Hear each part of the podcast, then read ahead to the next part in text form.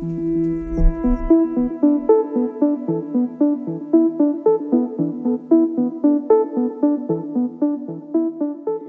willkommen zu Volle Energie voraus, der Podcast zur nachhaltigen Transformation der Energiewirtschaft. Mein Name ist Geraldine Bastion und in diesem Podcast geht es um die Energie-Megatrends von heute und die Energiewirtschaft von morgen. Um herauszufinden, welches Potenzial in diesen Trends tatsächlich steckt, sprechen wir mit spannenden Interviewgästen und gehen unter anderem der Frage nach, warum Gründerinnen und Gründer mit neuen Ideen und spannenden Geschäftsmodellen für die Energiewende so wichtig sind. Dieser Podcast ist Teil des Projekts Setup, ein Projekt, mit dem das Bundesministerium für Wirtschaft und Energie die Deutsche Energieagentur DENA beauftragt hat. Mit dem Programm sollen Startups dabei unterstützt werden, mit ihren innovativen Ideen die Energiewende voranzubringen. Mehr Infos zum Setup gibt später. Jetzt aber zum Thema der heutigen Folge. Blockchain. Der Hype um dieses Thema ist groß und wir möchten heute darüber sprechen, welches Potenzial diese Technologie für den Energiesektor wirklich hat. Dafür habe ich einen Co-Piloten dabei, der in diesem Thema Experte ist. Und das ist heute Philipp Richard. Er leitet bei der DENA den Bereich digitale Technologien und Netzwerke. Hi Philipp. Hi Geraldine, danke für die Einladung.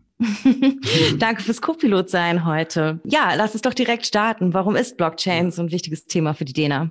Ja, das ist eigentlich gar nicht so schwer zu erklären. Also bei uns bei der DENA kümmern wir uns grundsätzlich super gerne um hochinnovative Themen und Zukunftstechnologien. Und äh, da ist natürlich die Blockchain-Technologie schon seit vielen Jahren auch ein Begriff. Wir haben das Glück, dass äh, mein Geschäftsführer mich vor vier, fünf Jahren auf das Thema aufmerksam gemacht hat und äh, meinte, hey, Philipp, willst du mit dem Team Digitalisierung nicht mal ähm, tiefer in die, in die Materie Blockchain äh, einsteigen, gewinnt an Bedeutung und vielleicht können wir eine kleine Kurzstudie machen. Und ähm, dann haben wir das halt auch getan und sind im Prinzip seit 2016 mit dem Thema Blockchain unterwegs. Ähm, ja, sind über mehrere Studien tiefer eingestiegen in das Thema und jetzt tatsächlich auch seit ein, zwei Jahren im Rahmen von unserem Future Energy Lab, ein Pilotierungslabor, wo wir auch stärker Blockchain erproben möchten ähm, in der Umsetzung. Und Blockchain ist ja definitiv etwas, äh, womit man sich auch im Energiesystem auseinandersetzen sollte. Dezentrale Netzwerke, ähm, eine andere Form, Informationen auszutauschen in einem sehr dezentral geprägten System mit Millionen von Erzeugern, äh, da spielt das mit Sicherheit auch in der Zukunft eine Rolle. Ja, auf jeden Fall. Blockchain ist ja eine bestimmte Art von Software, eine Technologie, die die Metadaten von Transaktionen speichert und sie nachvollziehbar macht, also für Transparenz sorgen soll.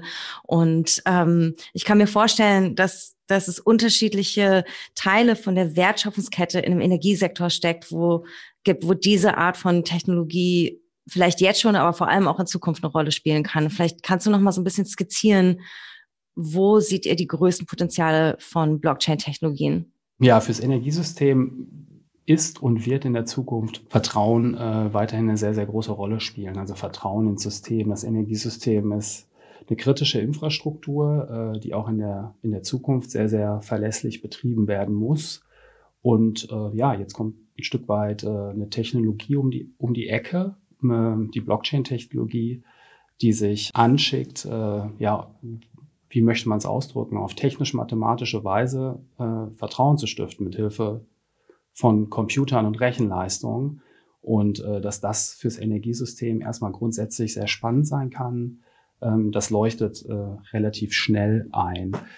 Mit Blick auf die Wertschöpfungsstufen mh, hm, von der von der Energie oder äh, Informationserzeugung über Energie oder Informationsverteilung, äh, Informationshandel oder Energiehandel bis zur Verwendung von Energie oder in der Zukunft auch der Verwendung von Informationen, kann die Blockchain einfach mit der Eigenschaft, äh, Vertrauen zu stiften, ähm, natürlich dann grundsätzlich überall ansetzen. Ähm, es ist wichtig, dass wir Informationen sehr verlässlich aufnehmen, dass wir sie verlässlich weitergeben können, dass die Governance auch geregelt ist, dass mitunter unterschiedliche Akteure, Stakeholder darüber entscheiden können, wer welche Informationen zu welchem Zeitpunkt erhält. Ähm, das sind alles Aspekte, wo die Technologie grundsätzlich die Chance hat, äh, ja, Market Share zu bekommen.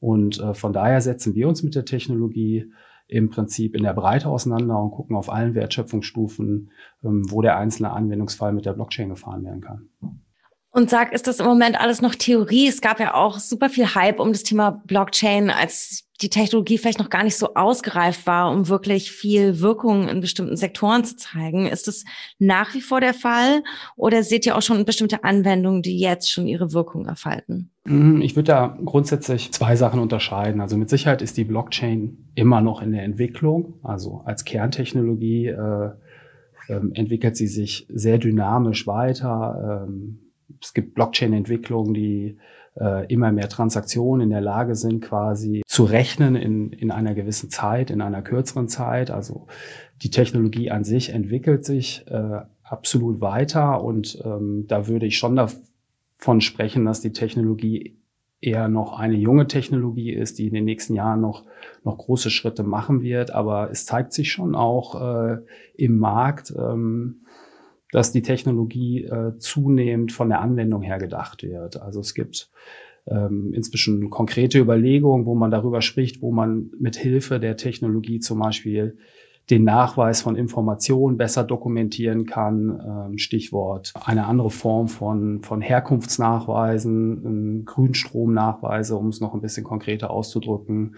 Äh, es gibt es gibt die Notwendigkeit, äh, im Energiehandel Informationen ein Stück weit verlässlicher und vielleicht auch an einigen Stellen transparenter zu dokumentieren. Äh, Stichwort äh, Doppelvermarktung für alle Energieexpertinnen und Experten unter uns, also dass man ähm, diesem Problem entgegentritt. Ähm, es gibt auch die Notwendigkeit, ähm, vielleicht Informationen beim Einsatz von künstlicher Intelligenz ein Stück weit besser zu dokumentieren. Also woher kamen die Daten, mit denen Algorithmen gebaut wurden. Also es gibt schon einige sehr konkrete Anwendungen, äh, die sich auch mehr und mehr im Markt zeigen und hoffentlich auch bald in der Fläche mal angewandt werden, ja. Den Macher einer dieser Anwendungen haben wir uns auch heute als Gast für unsere, ja, unsere Show heute eingeladen.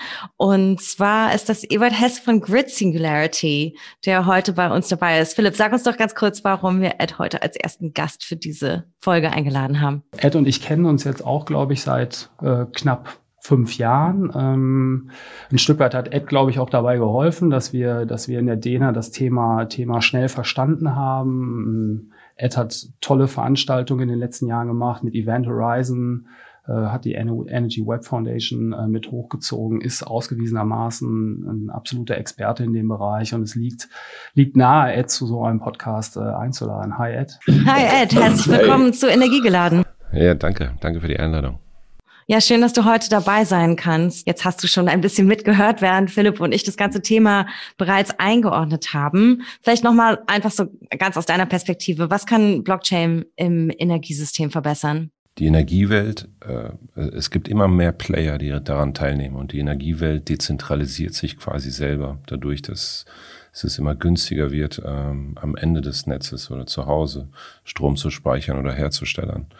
Und desto mehr Player wir am Markt haben, desto schwieriger wird es, diese Player zu koordinieren, weil Strom muss immer dann verbraucht werden, wenn es produziert wird. Und da ist, äh, das ist also, das ist Mission Critical sozusagen, dass es alles ähm, korrekt alles abläuft. Und wenn man schaut, wie das jetzt gemacht wird, dann wird das jetzt äh, größtenteils mit Excel-Files gemacht, also Bilanzkreismanagement und äh, Reporting. Die Blockchain, Smart Contracts und alle diese Tools, die es da gibt, die ermöglichen halt hier eine Echtzeit-Koordinierung ähm, des Marktes und das zur Folge hat, dass mehr Teilnehmer am Markt einfach äh, tatsächlich äh, am Markt partizipieren können, weil der Markt jetzt ist eigentlich sehr stark unterteilt in die professionelle, äh, professionelle Welt und an die Consumer und die professionelle Welt, die kann handeln und am Markt partizipieren, aber die Konsumenten nicht. Und ähm, es geht einfach im Grunde nur um die Koordinierung des Marktes, ähm, wo die Blockchain enorm viel ähm, ich sag mal, Komplexität und Vertrauen ähm, schaffen, also Komplexität wegbringen kann und Vertrauen schaffen kann, ja. Ihr versucht auch dazu beizutragen. Erzähl doch mal, wie ihr bei Grid Singularity versucht, ähm, ja, versucht, das Problem anzugehen. Ich habe ein paar Co-Founder und ein paar dieser Co-Founder, die haben bei Ethereum mitgearbeitet und da haben wir sehr viel Research gemacht. Und nach ein paar Jahren Research, wie wir diese Technologie halt ähm, im, im Strombereich anwenden, irgendwie wir, das, das, also wir wussten nicht genau, wie wir es machen sollten. Und die grobe Idee war, wir machen es in zwei Schritten, weil äh, wir bauen Software. Das heißt, wir würden gerne etwas bauen, was global anwendbar ist. Und für uns, also wir haben jetzt auch nicht auf ein Land geschaut, als wir diese Lösung angefangen haben zu bauen. Und wenn man aus dem Softwarebereich kommt, dann möchte man etwas machen, was, äh, was irgendwie exponentiell ausrollt. Ja. Das heißt, im Strommarkt ist das unmöglich, weil jedes Land hat seine eigene Regulierung. Der erste Schritt, den wir gemacht haben, ist, ist einen gemeinsamen Nenner zu erstellen zwischen allen Stromplayern global. Und das ist die Energy Web Foundation. Die Energy Web Foundation ist eine Non-Profit-Stiftung. Ähm, sie vereint über 160 äh, Firmen äh, weltweit, ähm, zum, also große Corporates, Transmission System Operators, DSOs und Startups, die zusammen ähm, tatsächlich die kleinsten gemeinsamen Nenner im Strommarkt äh, bauen, also Herkunftsnachweise, dezentrale Asset Registry, also Stammdatenregister in dezentraler Form. Also alle diese Bausteine, wo eigentlich kein Businessmodell da sein sollte. Und das wird alles in Open Source gemacht. Und der zweite Schritt, also der erste Schritt hat funktioniert und ähm, die Energy Web hat sich recht, äh, äh recht schnell verselbstständigt. Das heißt, ähm, wir haben in den ersten paar Jahren die Stiftung aufgebaut und sind jetzt nur mehr passiv äh, im Aufsichtsrat tätig. Und der zweite Schritt, den wir machen wollten, ist äh, tiefer in die Materie gehen. Wir bauen jetzt lokale Börsen, die sich ähm, aber zusammen äh, verbinden können, um ein interaktives Grid zu machen, äh, Transactive Grid sozusagen. Ja. Und äh, die Motivation hier ist recht simpel, ist, wir wollen diese, diese, ich würde mal fast radikal sagen, diese Diskriminierung, die im Markt besteht, dass viele Parteien im Strommarkt nicht partizipieren können, wie ähm, Endkonsumenten, Prosumer und so weiter. Das möchten wir wegbringen. Und wir möchten das in einer Art, wir möchten hier die Freiheitsgrade, die die professionelle Welt hat, dass sie Strom handeln kann. Sie kann, also die Stromhändler können entscheiden, von wo sie kaufen, wann sie kaufen, was sie kaufen. Diese Freiheitsgrade möchten wir zu den Endkonsumenten bringen. Und ähm, wir sind davon überzeugt, dass das ähm, enorme, wie sagt man, ähm, Economic Welfare, also Wohlstandssteigerung bringen wird. Und zudem ähm, haben wir noch das Ziel, dass es, das Netz natürlich Minimum so sicher ist wie vorher. Ja. Das heißt, ihr versucht erstmal überhaupt ein, die technische Grundlage praktisch für einen neuen Markt zu schaffen, der sich entwickeln soll, wo, wie du eben schon auch erklärt hast, nicht nur die ähm, Usual Player, sondern auch die, die durch die ja, elektrizitätsgetriebene Energiewende dazukommen, alle Menschen, die vielleicht zukünftig durch ihre Batterien einspeisen etc., durch ihre Heimkraftwerke auch nochmal eine andere Grundlage haben, um sich zu ja. verteidigen.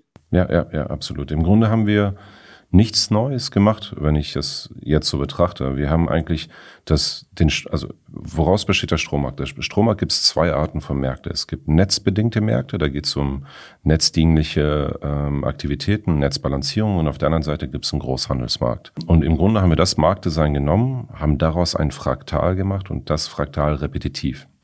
Äh, und so. Und, und natürlich ist dieses Marktdesign, ist, das haben wir nicht, das haben wir nicht erfunden. Es gibt viele andere zelluläre äh, Netze, äh, äh, Transactive Grids oder äh, Fractal äh, Grids. Es gibt bereits seit 30 Jahren Studien dazu, wie man das machen könnte. Nur hat es noch bislang, bislang keiner gemacht. Und wir haben das rein von der Marktperspektive halt gemacht. Und weil das halt so radikal ist, ist das erste, was wir gemacht haben, ist ein Simulationsprogramm.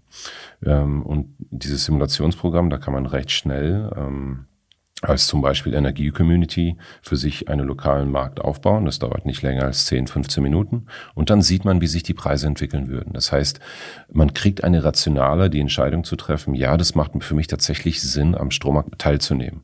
Und die nächsten Schritte, die wir jetzt machen werden, ist, wir haben jetzt bereits etliche dieser Börsen tatsächlich auch lokal äh, gelauncht, aber diese, diese Börsen, die jetzt laufen, sind, ich sag mal, in einem simulierter Markt, weil ähm, die Regulierung noch nicht da ist, dass sowas tatsächlich ähm, kommerziell ähm, laufen kann. Ja. Und wenn ich die Communities anschaue, die äh, unsere Simulation nutzen, also wir haben ähm, enorm viele Communities aus Afrika, aus Südamerika, Bangladesch. Ähm, wir haben insgesamt fast 160 Communities, die meist natürlich in USA und Europa verteilt, aber auch sehr viele, ähm, ich sag mal, in, in, in Bereichen, wo es gar keine Regulierung gibt. Ja. Okay, vielleicht ähm, kann ich da auch noch mal ein bisschen nachfragen. Zwei Dinge interessieren mich. Zum einen, seht ihr das so, dass es in, in Deutschland besonders schwierig ist, einfach auch die Regulierung anzupassen, damit, damit die Idee von, von kleineren äh, Märkten, die ähm, vielleicht auch auf flexible Preise setzen, damit sie attraktiver werden, ähm, umgesetzt werden können? Also gibt es, gibt es andere Länder, die vielleicht auch noch spannend sind oder wo wollt ihr euch gerne etablieren? Ähm, das mal so ein bisschen ähm, eine Frage in Richtung Standort und noch eine andere Frage, die mich interessiert, so was würde euch konkret noch fehlen, ähm, damit das funktioniert? Wir bauen ja bei der DENA mit vielen Partnern, unter, unter anderem auch der Energy Web Foundation, glaube ich, auch ein Baustein, der mit Sicherheit sehr zuträglich sein könnte mit dem Blockchain Machine Identity Ledger. Also wir versuchen ja ähm, mit Hilfe der Blockchain Identitäten für jedes Asset ins Leben zu rufen, die im Prinzip quasi dann so eine automatischen Handel und automatische Steuerung äh, unterstützen.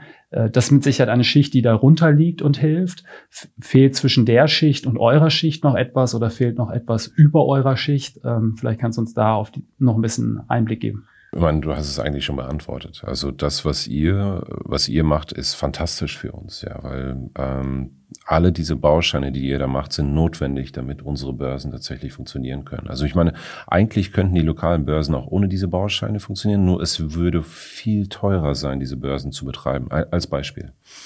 Ihr baut äh, etwas, das nennt sich dezentrales äh, Marktstammdatenregister, ja, wo es ein, wo es ein Asset gibt, sagen wir mal eine Batterie, und diese Batterie hat eine Reputation, also wo mehrere Parteien waren daran involviert, diese Batterie zu installieren. Und jede dieser Parteien hat äh, quasi zu der Reputation dieser Batterie beigetragen. Und dann gibt es auch einen Netzbetreiber, der sagt, ja, die Batterie ist okay, die ist angeschlossen.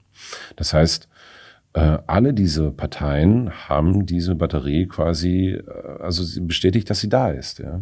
Das heißt, wir müssen das als Börsenbetreiber nicht mehr machen. Das heißt, jeder, der an der Börse handeln muss, wir müssen wissen, wer handelt an der Börse. Also das heißt, es muss eine Art KYC, Know Your Customer, passieren. Und, und KYC im Bankenbereich ist enorm teuer. Wenn da dieser Baustein äh, bereits vorhanden ist von euch zum Beispiel, müssen wir das nicht machen. Wir können einfach auf das dezentrale Stammdatenregister zugreifen und sehen, die Batterie ist tatsächlich da.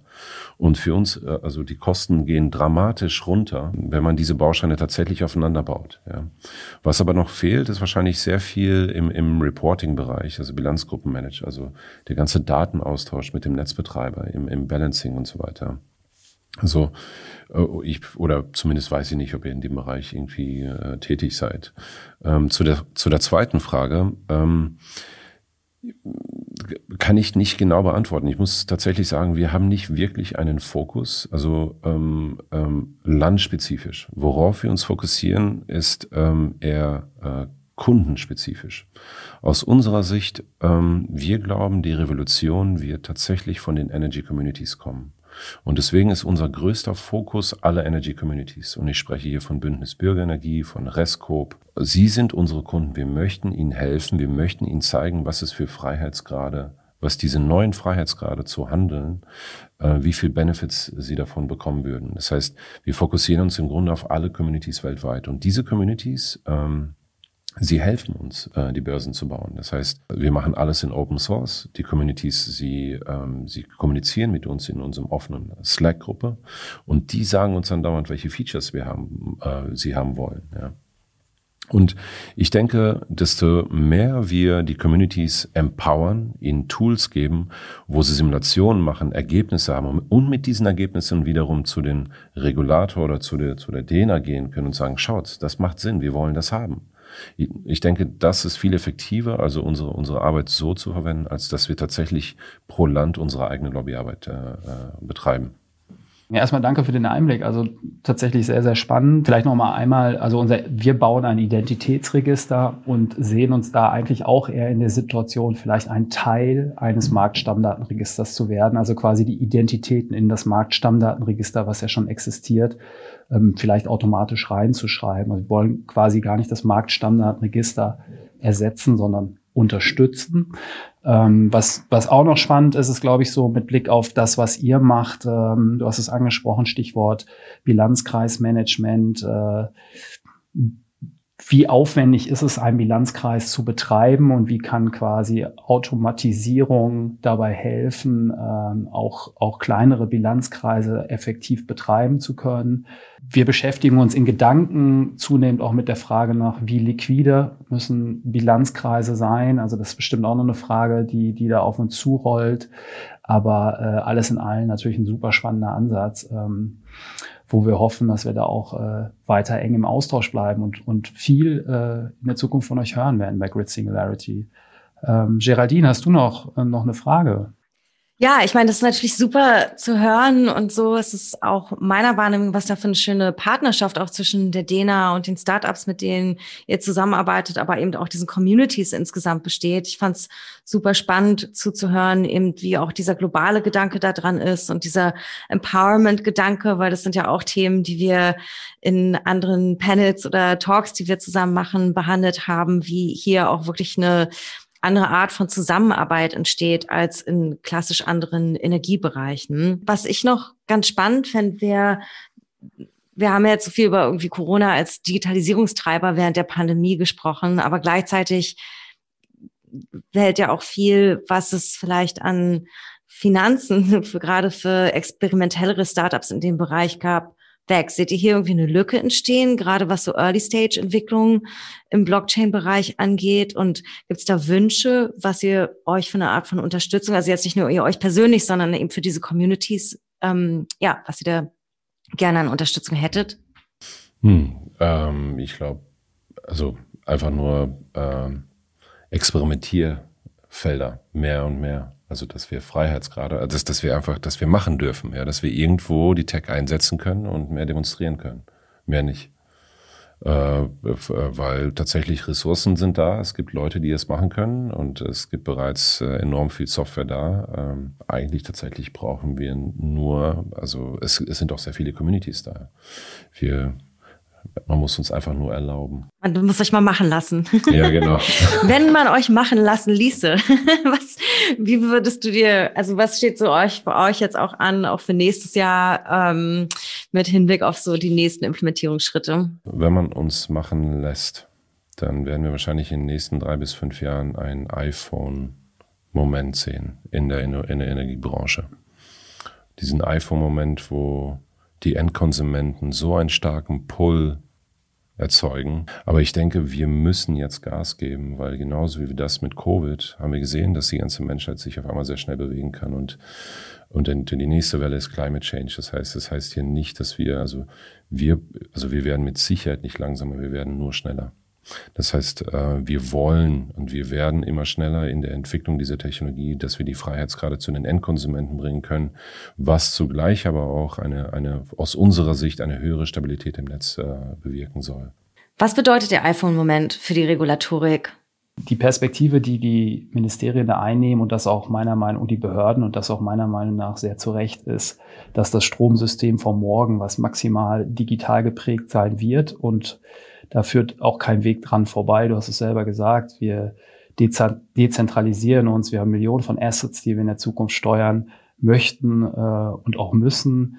Ähm, da werden wir ohne Digitalisierung nicht auskommen. Und äh, die große Herausforderung wird sein, dass wir auch dieses Netz in der Zukunft, was ja immer noch Strom tatsächlich physisch von A nach B transportieren müssen, auch weiterhin hochgradig sicher betreiben können. Und da haben wir eigentlich doppelte Hausaufgaben jetzt. Also wir haben im Prinzip ein ähm, die gleichen Hausaufgaben, die schon immer in unserem, in unserem Schulheft stehen. Und wir haben zusätzlich jetzt noch die Hausaufgaben, das sehr digital zu machen, also auch informatorisch sehr sicher und gleichzeitig auch noch sehr geschützt, im besten Fall mit den Daten der Menschen äh, umgehen, die ähm, da ja auch zur Verfügung gestellt werden. Und von daher ähm, glaube ich, dass man sich ein Stück weit vielleicht sogar den iPhone-Moment wünscht, aber ihn trotzdem weiterhin kontrollieren kann, zumindest was die Sicherheit oder nicht zumindest, also in jedem Fall, was die Sicherheit der Netze angeht, weil ohne Licht haben wir, glaube ich, alle keinen Spaß mehr und dann können wir noch nicht mal mehr ein iPhone laden. Also das wird, das wird schon eine große Herausforderung werden.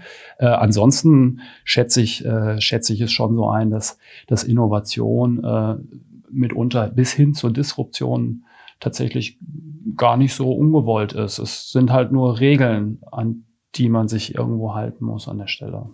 Ja, also was ich mich am meisten frage, ist, wie wir diesen Switch schaffen können, weil wenn man wenn man ähm, historisch schaut, wie sie wie die Gesellschaft sich entwickelt hat, ja, also wir hatten Monarchie und diverse Formen von Monarchien, Diktaturen und dann irgendwann kam die Demokratie. Und warum kam die Demokratie? Weil die Gesellschaft immer immer komplexer wurde Und äh, komplexere Systeme zu steuern, gibt es sehr viele Beispiele auch in der Biologie, ist, ähm, ist, ist, ist die opt eine optimalere Methode ist, wo sich von unten, ähm, man, agentenbasiertes System ähm, entsteht. Wenn ich, wenn wir diese Analogie auf den Strommarkt nehmen, dann ist, ist genau das Gleiche. In den letzten 100 Jahren, es war, es ist gesteuert von oben. Wir sind immer noch da. Ja, es, also, es ist jetzt, wir haben mehr Fraktale bereits. Wir haben jetzt Bilanzgruppensysteme und so weiter schon drin in den letzten 20 Jahren.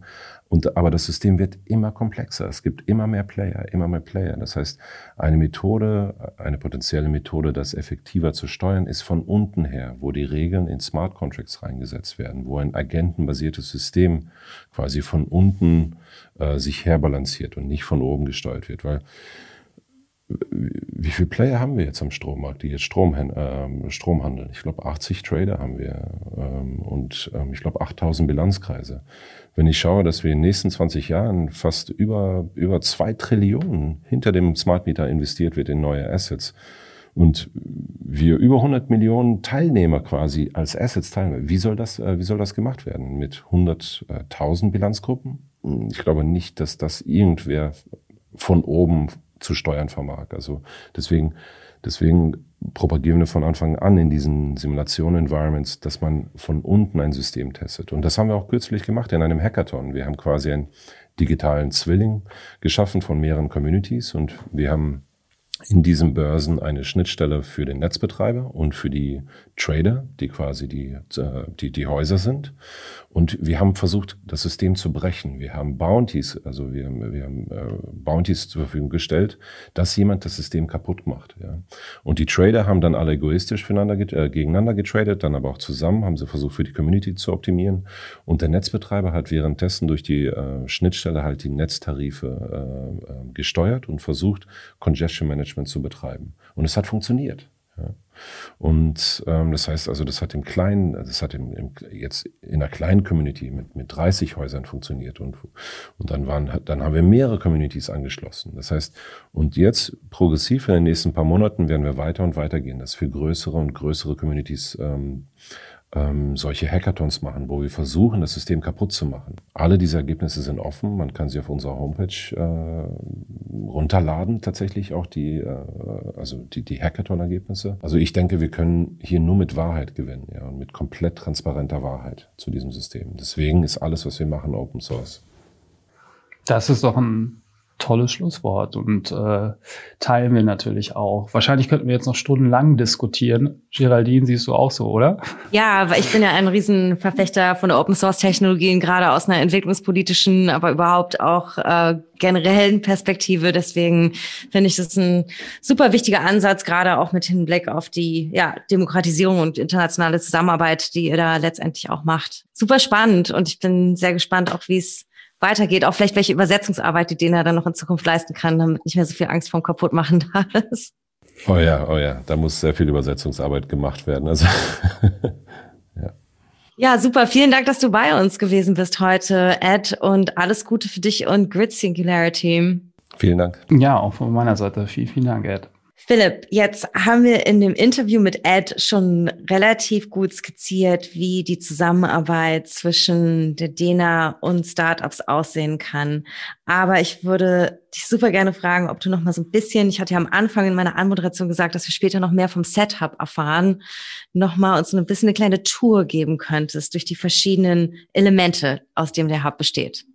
Ja, das mache ich gerne. Ich hole vielleicht sogar noch ein bisschen weiter aus. Also wir haben in der DENA im Prinzip in den, in den, in den letzten Jahren, und ich bin tatsächlich auch schon in meinem zehnten Jahr dabei, immer stärker eigentlich mit dem Fokus auf, ähm, auf Wissenschaft gearbeitet. Wir haben viel geforscht, wir haben eigene Studien gemacht, wir sind auch stark im Netzwerkmanagement gewesen in den letzten Jahren. Aber wir haben gerade beim Thema Digitalisierung gemerkt ähm, und wahrscheinlich auch vor dem Hintergrund, dass die Zeit so drängt, dass wir uns auch anders betätigen müssen, dass wir aktiver werden müssen, dass wir stärker in die Umsetzung gehen müssen und haben das dann auch getan. Also zum einen mit dem, mit dem Future Energy Lab, äh, in dem da haben wir eben auch schon drüber gesprochen, der Blockchain Machine Identity Ledger und auch noch andere Projekte angesiedelt sind. Das ist quasi eine Dachkonstruktion von uns, ähm, aktuell als, als virtuelles Lab aufgesetzt, ähm, an dem halt Unternehmen auch teilnehmen können, indem sie einen Antrag stellen, wir dann schauen, ob sie, ob sie dem Lab zuträglich sind und sie dann aufnehmen, um dann gemeinsam mit ganz vielen Unternehmen, Institutionen, Verbänden etc. in den Austausch zu gehen und neue umsetzungsorientierte Projekte zu entwickeln. Und ähm, eine große Rolle spielen dann natürlich auch Startups. Und parallel zu dem Future Energy Lab haben wir ähm, auch das äh, Startup Energy Transition Hub äh, aufgebaut quasi mit Anfang des Jahres. Das ist ein Stück weit der Nachfolger von einem Set Lab Projekt, was wir vor zwei Jahren schon mal gemacht haben. Da haben wir mit Startups ähm, versucht, ähm, auf unterschiedlichen Themenfeldern wie Mobilität, wie Stromnetze, wie Gateways ähm, etc. in Erfahrung zu bringen, was Startups eigentlich für Herausforderungen haben, äh, wenn sie versuchen, sich ähm, in dem tatsächlich etwas schwierigen und komplexen Energiesystem zurechtzufinden und haben dann gemeinsam mit ihnen an Lösungen gearbeitet. Und im Setup haben wir das jetzt wieder aufgegriffen, haben das Ganze aber noch etwas granularer gestaltet. Also seit Anfang des Jahres gibt es bei uns quasi äh, drei Produktstränge, so will ich es mal nennen. Einmal die Set Academy. In der Set Academy wenden wir uns vor allem an sehr junge, junge Gründerinnen und Gründer, die die Idee haben, im Energiesystem äh, mit ihrem Startup Fuß zu fassen ähm, und machen das quasi aus dem Motiv heraus, dass wir sagen, äh, es ist sehr, sehr wichtig, dass wir Startups zunächst mal ja über die Komplexität des Energiesystems informieren. Es gibt halt sehr viel Regulierung, es gibt sehr viele Regeln, an die man sich halten muss und es ist wahrscheinlich sehr hilfreich, wenn man den Startups ähm, diese etwas besondere Branche erstmal nahelegt, damit sie im Prinzip bei ihrer Entwicklung weiterhin sehr frei denken dürfen, aber immer an die Rahmensetzung sich orientieren. Dafür wollten wir eigentlich dieses Jahr äh, im Norden, Süden, Westen, Osten der Republik viermal zwei Tage äh, uns, uns live mit Startups treffen, um sie über zwei Tage quasi mit Expertinnen und Experten in Kontakt zu bringen, ihr Netzwerk zu stärken und sie zu informieren und aufzuschlauen. Corona-bedingt haben wir das jetzt leider nur zweimal durchführen können dieses Jahr äh, in Berlin und in Essen ähm, und haben dann schon ein bisschen geswitcht äh, in, in Meetups und in virtuelle Gruppen. Aber wir haben trotzdem ein sehr erfolgreiches Jahr hinter uns. Und das, diese Set Academy wird auch in 21 fortgesetzt und hoffentlich dann auch wieder wieder live äh, in der Republik verteilt. Das Set Mentoring, unsere zweite Säule, das richtet sich dann schon stärker an Startups, die etwas Fuß gefasst haben, die schon genau wissen, was sie machen wollen, die einen klaren Plan haben, die vielleicht auch schon ein bisschen Funding suchen oder im Seed-Funding-Bereich oder Series A mal anklopfen und sagen, bei uns geht's schon so langsam zur Sache. Ähm, die nehmen wir auch nochmal auf. Äh, die können sich bei uns bewerben. Wir gucken uns an auf Basis der Bewerbung, wie es um sie steht, äh, um dann quasi sie auszuwählen für ein, ein ganz spezifisches Mentoring-Programm, wo wir uns das Geschäftsmodell nochmal angucken, gemeinsam mit einem Dienstleister, der sich in dem Bereich besonders gut auskennt. Äh, alles mit dem Ziel, um, sage ich mal, die Marktfähigkeit dieses Startups noch zu unterstützen und nochmal sehr konkret regulatorische Besonderheiten zu diskutieren. Da hatten wir dieses Jahr auch schon zwölf Startups an Bord aus allen Bereichen. Super spannend, wird auch nächstes Jahr fortgesetzt, auch mit zwölf. Das Ganze äh, wird gemantelt von einem Set Network, wo wir den Startups dann vor allem auch die Möglichkeit geben möchten, äh, mit unterschiedlichen Akteuren in Kontakt zu kommen, Dialogveranstaltungen, Expertenworkshops, zu allem werden sie eingeladen. Also eine tolle Sache. Startups sollten, sollten sich das groß auf auf den Zettel für 2021 schreiben. Ähm, die äh, Bewerbungen sind immer offen, man kann sich immer an uns wenden. Das wäre jetzt meine nächste Frage gewesen. Was ist, wenn ich ein Startup bin und diesen Podcast höre und denke, oh Mann, das möchte ich auch alles?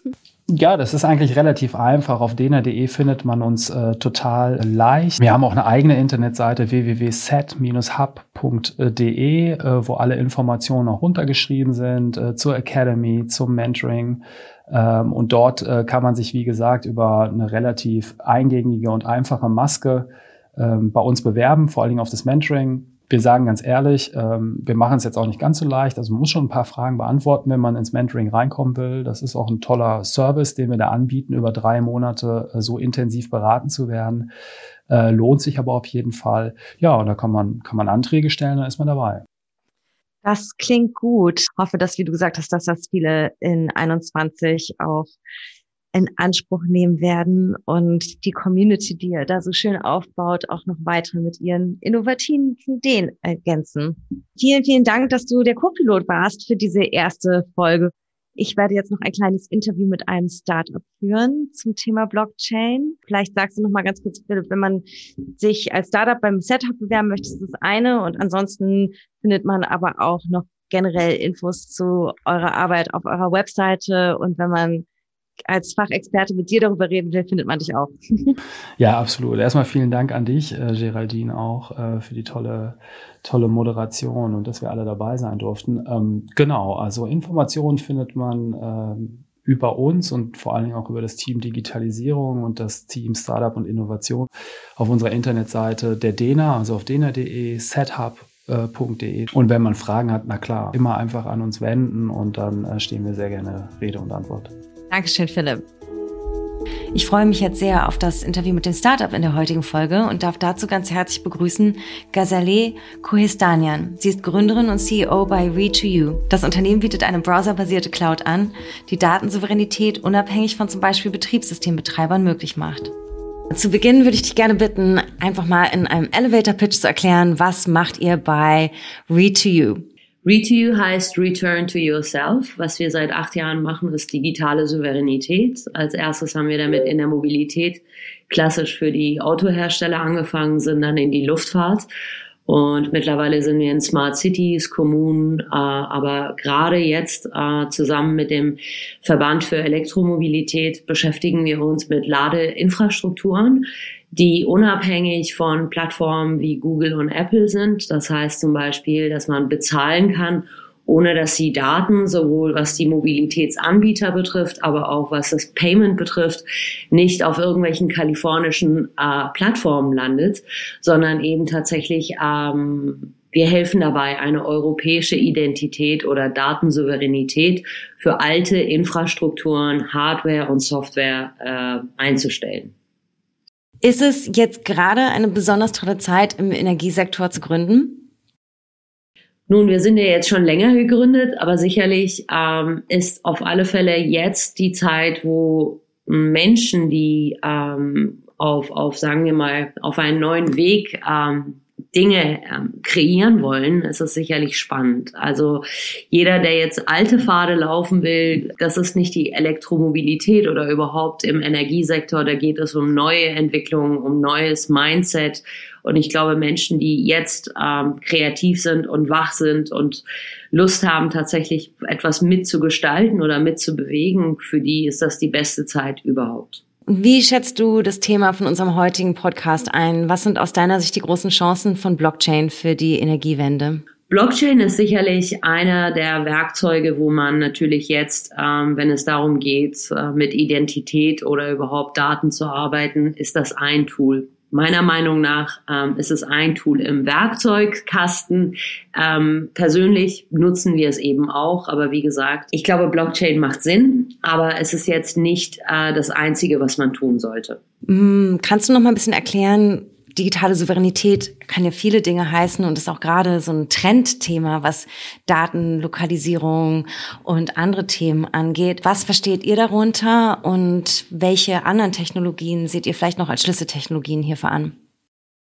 Digitale Souveränität ist erstmal, wenn man das als politischen Titel nutzen würde, bedeutet das, dass Daten nicht äh, woanders gespeichert werden, sondern eben am Standort selbst oder auf dem Kontinent selbst. Wenn man das jetzt aber technisch versteht, äh, so wie wir das machen, dann bedeutet das eigentlich Folgendes. Betriebssystemfreiheit und äh, dass man sozusagen unabhängig ist, weil sobald man eine App hat und die downloadet, als Unternehmen oder Nutzer vergibt man seine Daten, aber auch seine zukünftigen Geschäftsmodelle und muss dann noch an diese digitalen Türsteher bis zu 30 Prozent seiner Umsätze je App abführen.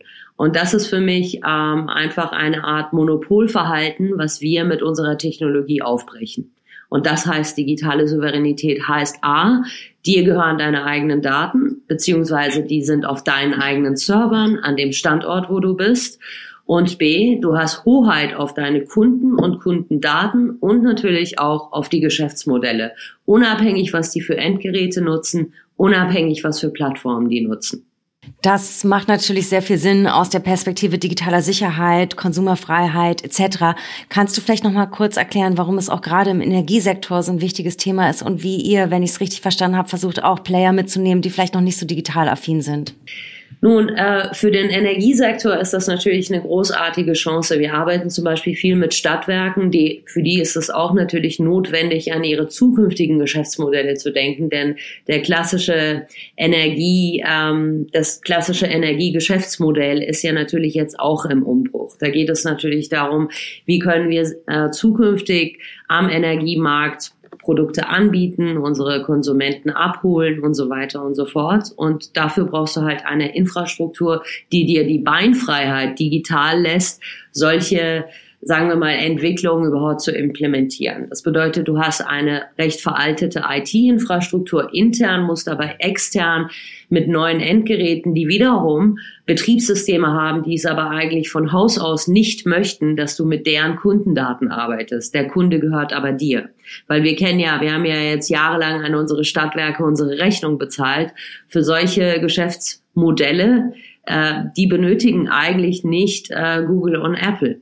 Für die muss es andere Möglichkeiten geben, mit ihren Kunden auch digital weiterhin diesen eins zu eins äh, Kontakt zu haben, ohne über einen Mittelsmann zu gehen. So wie ein Betriebssystem, so wie eine Plattform, die auf einer Fremdplattform ist, die noch nicht mal europäisch ist ein längerer Prozess und deswegen auch gerade wichtig, dass da ja Netzwerke entstehen, wo unterschiedliche Akteure zusammenkommen können, die da sich austauschen und vielleicht auch in Zukunft mit euch zusammenarbeiten.